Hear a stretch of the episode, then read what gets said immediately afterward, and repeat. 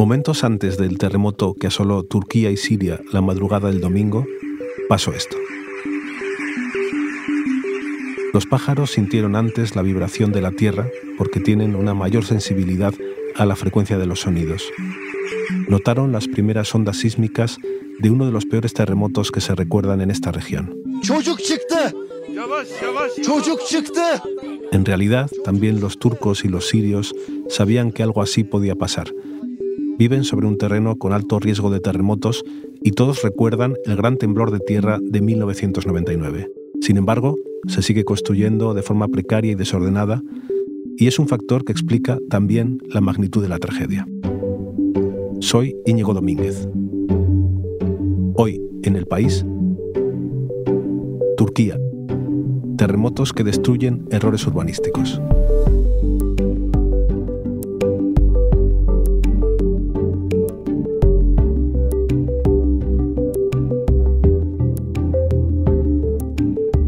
Para conocer cuál es la situación tras el terremoto, voy a hablar con dos compañeros del periódico que están ahora o han estado en Turquía en otros seísmos. Es difícil saber qué pasa en Siria, un país en guerra desde hace 12 años y donde apenas hay periodistas. Y por ahora, mientras hacemos lo posible por conseguir información desde allí, nos vamos a centrar en Turquía. Voy a hablar primero con Andrés Mourenza, que llegó en 2005 de corresponsal a Estambul. Hola Andrés, lo primero, ¿cómo estás? ¿Cómo estáis viviendo esto que está pasando? Bueno, pues en realidad, en realidad está siendo bastante duro, eh, incluso simplemente cubrirlo, ¿no? Porque eh, hay mucha gente que conoces que tiene, que tiene parientes o amigos eh, que están bajo los escombros o a los que les ha afectado, que están durmiendo en, en coches o en la calle y, el, el, alcance de la destrucción está siendo de unos niveles aterradores, ¿no? y como es algo que, que ocurre periódicamente en, en, Turquía, pues es algo que asusta. Andrés, perdona, oigo el ruido como algo que está golpeando, no sé si es la ventana o... Sí, sí, es que estamos eh, en medio de una, tormenta de nieve que está sacudiendo Estambul, prácticamente toda Turquía, y es una de las cosas que está dificultando bastante eh, los trabajos de los, eh, de los rescatadores y también la supervivencia de la gente que se encuentra tanto bajo los, los, escombros como, como fuera, ¿no? porque están teniendo que luchar contra, contra temperaturas muy bajas.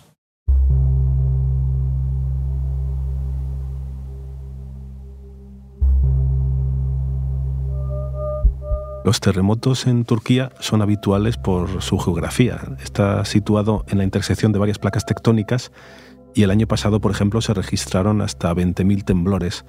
Y aún así, ¿tú crees que Turquía es un país preparado para los terremotos?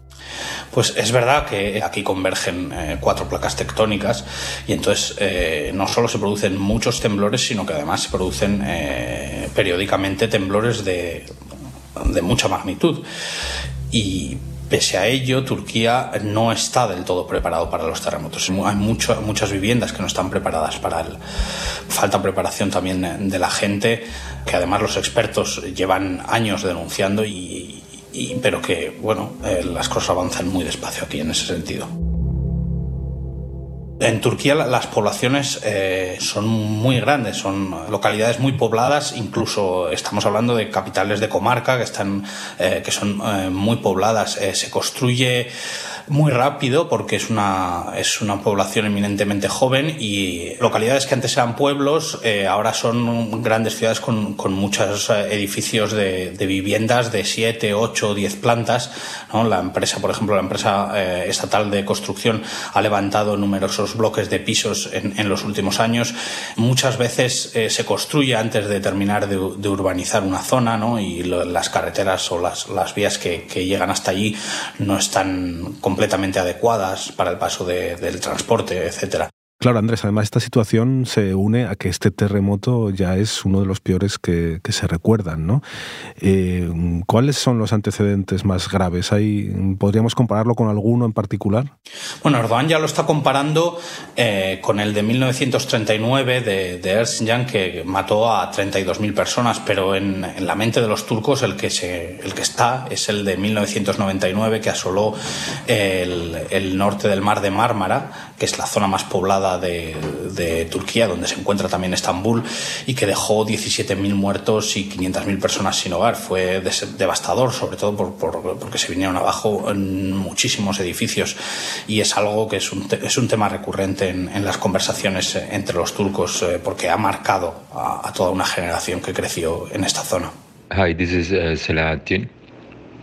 So I was born in 1983, uh, somewhere in a small village in Malatia. Andrés, ¿a quién estamos escuchando?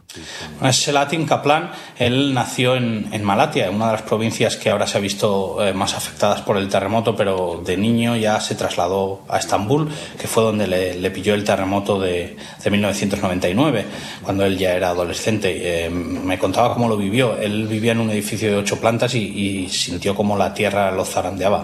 And it was just shaking like like crazy. Para, para Selahattin Kaplan y, para los turcos en general, este terremoto eh, nuevo ha reabierto todas esas heridas del pasado, ¿no? un pasado que, que no está superado. Yo cuando llegué a Estambul en, en 2005, eh, solo habían pasado seis años del terremoto bueno, es poco tiempo, pero también es bastante, ¿no?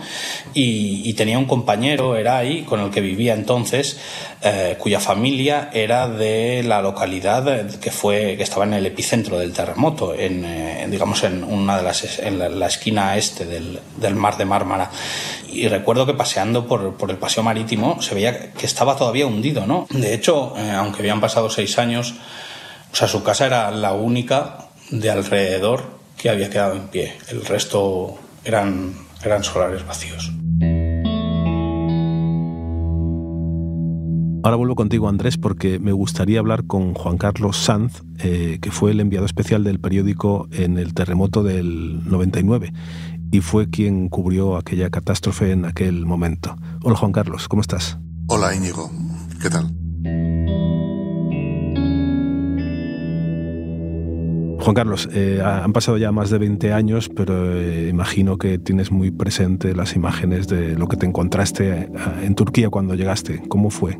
Llegué a Estambul al día siguiente del terremoto y me encontré a todos los ciudadanos fuera de sus casas, en las calles, durmiendo en los parques, aterrorizados. Nadie, nadie quería volver a, a sus viviendas después del temblor que, que habían vivido.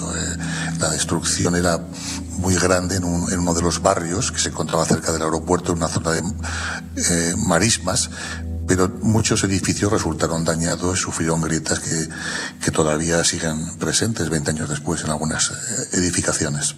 ¿En aquel momento el Estado estuvo a la altura o falló? Habían pasado muchos años desde el terremoto de 1939 y el Estado en aquel momento estaba en pleno crecimiento económico, en una época de desarrollismo. Eh, se habían trasladado millones de turcos desde el campo a las grandes ciudades como Estambul y se había construido con muy poca calidad. Eh, no solo los edificios fallaron, sino que también eh, el Estado, el todopoderoso ejército, los servicios de asistencia estuvieron ausentes. Realmente fue un fracaso de un modelo de, Estado, como dijo un ministro en aquel momento, una quiebra del sistema y los propios ciudadanos tuvieron que organizarse, dependieron en muchas medidas de la ayuda internacional. En aquel momento se anunciaron medidas de todo tipo para intentar que no se volviera a reproducir una situación como la que estamos viviendo ahora. ¿Y qué medidas se anunciaron? Se trató sobre todo de mejorar las condiciones de construcción, resistencia sísmica, no edificar en zonas cercanas a las fallas, eh, pasar controles, eh, que las licencias dependieran de organismos estatales y no solo municipales, y sobre todo intentar poner fin a la, corrupción. Eh, la, quiebra que supuso para, para el Estado fue tremenda y especialmente en los años siguientes. En medio de este caos, lo que ocurrió tres años después es que eh, Erdogan ganó las elecciones. Eh, entiendo que todo lo que significó el terremoto propició su llegada. El terremoto fue el desencadenante de una gran crisis económica en Turquía, ya que se produjo una destrucción masiva de la parte industrial más desarrollada del país, en el noreste, por un lado, y por otro, una caída del 10% del PIB. Después, en 2001, la crisis monetaria internacional provocó una devaluación de casi el 50% respecto al dólar y las grandes divisas europeas de la lira turca y una situación de, caos absoluto que propició que en 2002 se produjera la llegada al poder en las urnas de Recep Tayyip Erdogan, eh, el dirigente nacionalista islamista que todavía se encuentra al frente del país. Juan Carlos, antes me hablabas de cómo se construyó en Turquía antes de aquel terremoto, que explicó parte de la tragedia, y antes he hablado con Andrés y justo me decía algo parecido, ¿no? que, las deficientes construcciones también tienen mucho que ver en la magnitud de, la catástrofe. Sí, así es. Yo, yo en, en, Turquía, el desarrollismo de la época, el aluvión de personas que emigraban a las grandes ciudades, la corrupción administrativa, fue el desencadenante también de esta de, la, crisis del terremoto. Habida cuenta que muchos edificios no, no, cumplían las más mínimas normas de, resistencia sísmica. En ese momento, una amiga turca, eh, periodista y escritora, me comentaba cómo ella tuvo mucha suerte por poder vivir en una zona acomodada, en una casa resistente, mientras otros ciudadanos perdieron su vivienda y perdieron la vida. Mi nombre es Özgür Duygu Durgun. No hubo ningún problema en nuestro edificio entonces, pero no todos los lugares de Estambul tuvieron la misma suerte. Hoy eh, el ayuntamiento de Estambul dice que el 70% de los edificios en la ciudad se construyeron antes del 99, eh, antes del terremoto grande, cientos de miles de edificios necesitan ser renovados o reforzados todavía en Estambul. 10% de, de, los edificios de riesgo se han transformado en los últimos 10 años en Estambul, eh, donde se espera un gran terremoto dentro de no sabemos cuántos eh, años. Hola, soy Inés Vila. Antes de que continuéis escuchando este episodio, estoy aquí para contaros que a partir de este fin de semana podréis disfrutar también de Hoy en el País los sábados y los domingos. Porque nos escucháis y siempre tenéis ganas de más, tendréis nuevos episodios gracias a nuestra colaboración con Podimo, la aplicación de podcast y audiolibros. Ahora sí, os dejo con este episodio. Os espero el sábado. Muchas gracias Juan Carlos por contarnos lo que viviste en 1999, que por lo que estamos sabiendo del terremoto, pues eh, bueno, se parece demasiado, ¿no? Hay cosas que, como has dicho, llueve sobre mojado. Y, bueno, gracias por contárnoslo. Así es. Esperemos que Turquía vuelva a salir adelante. Andrés, vuelvo contigo. Juan Carlos nos ha contado cómo después del gran terremoto del 99 se hicieron una serie de promesas para evitar que volviera a ocurrir lo mismo, ¿no? Y entre esas medidas, pues estaba construir nuevas ciudades en asentamientos alejados de las zonas de riesgo sísmico, seguros de edificación, tributos para la reconstrucción. ¿Todo esto se ha cumplido o no? Se ha cumplido en parte. Se cumplen en general en las, en las viviendas de nueva construcción, las nuevas regulaciones antisísmicas, las inspecciones son periódicas, el seguro antiterremotos eh, es obligatorio pagarlo, pero luego, por ejemplo, eh, periódicamente por motivos electorales se decretan amnistías eh, urbanísticas, que es sobre todo para las casas, digamos, porque aquí se ha construido mucho en.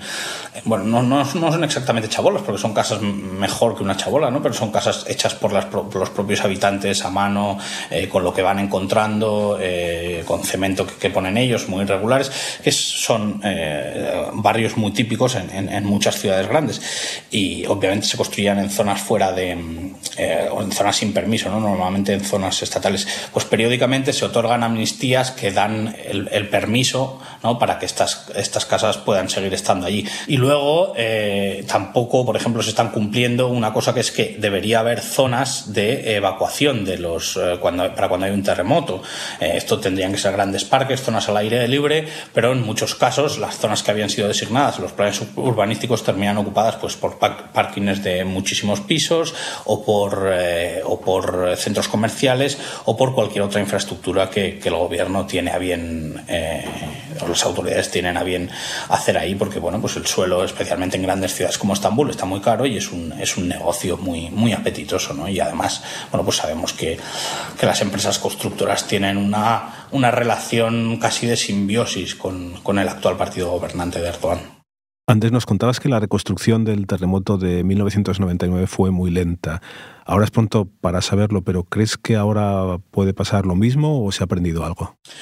No, en, el fondo las, empresas constructoras de, Turquía son, son unas hachas construyendo, van muy rápido, eh, igual demasiado, ¿no? pero eh, es probable que, la reconstrucción eh, no tarde tanto. A ver, estamos hablando de una zona, de una zona eh, vastísima, muy afectada, 10 provincias. Erdogan acaba de declarar el, el, estado de emergencia durante los próximos tres meses, pero es verdad que ya se han reservado más de 5.000 millones de euros para, para las primeras ayudas y para empezar la reconstrucción. Es decir, la reconstrucción no creo que, que, se, que lleve mucho tiempo hacerla.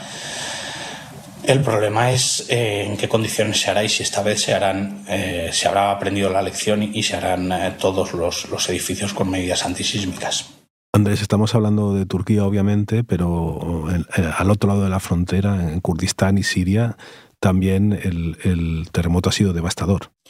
Sí, es que efectivamente, o sea, si, si tenemos en cuenta que en, que en Turquía las casas que, bueno, o sea, son, son, son casas eh, y, edificios de vivienda eh, como tienen que ser, ¿no? Aunque les falten las medidas, eh, o sea, las medidas antisísmicas, son casas estables y, buenas dentro de lo que cabe, pero si cruzamos al otro lado, especialmente, por ejemplo, pienso yo en la zona de Idlib, en la que he estado, la gente allí vive en, en, chabolas, en tiendas de campaña durante años, los desplazados internos por el conflicto, incluso en casas abandonadas en casas medio derruidas por los bombardeos, eh, tapándolas con unas telas. he visto vivir a, familias enteras, por lo, con lo cual estamos hablando de que allí, además ahora que, la, llegada de ayuda se ha dificultado por, porque las carreteras eh, que llevan a, Siria desde Turquía están, están muy afectadas, pues eh, podemos imaginarnos que, que va a ser la situación mucho más dura incluso. Sí, de hecho, nosotros también hemos intentado recabar información en Siria, pero es muy difícil trabajar allí para los periodistas también, como puedes imaginar y como sabes muy bien tú. Pero bueno, seguiremos intentándolo. Muchas gracias, Andrés. Un abrazo muy fuerte y ánimo con todo. Muchas gracias. Un abrazo.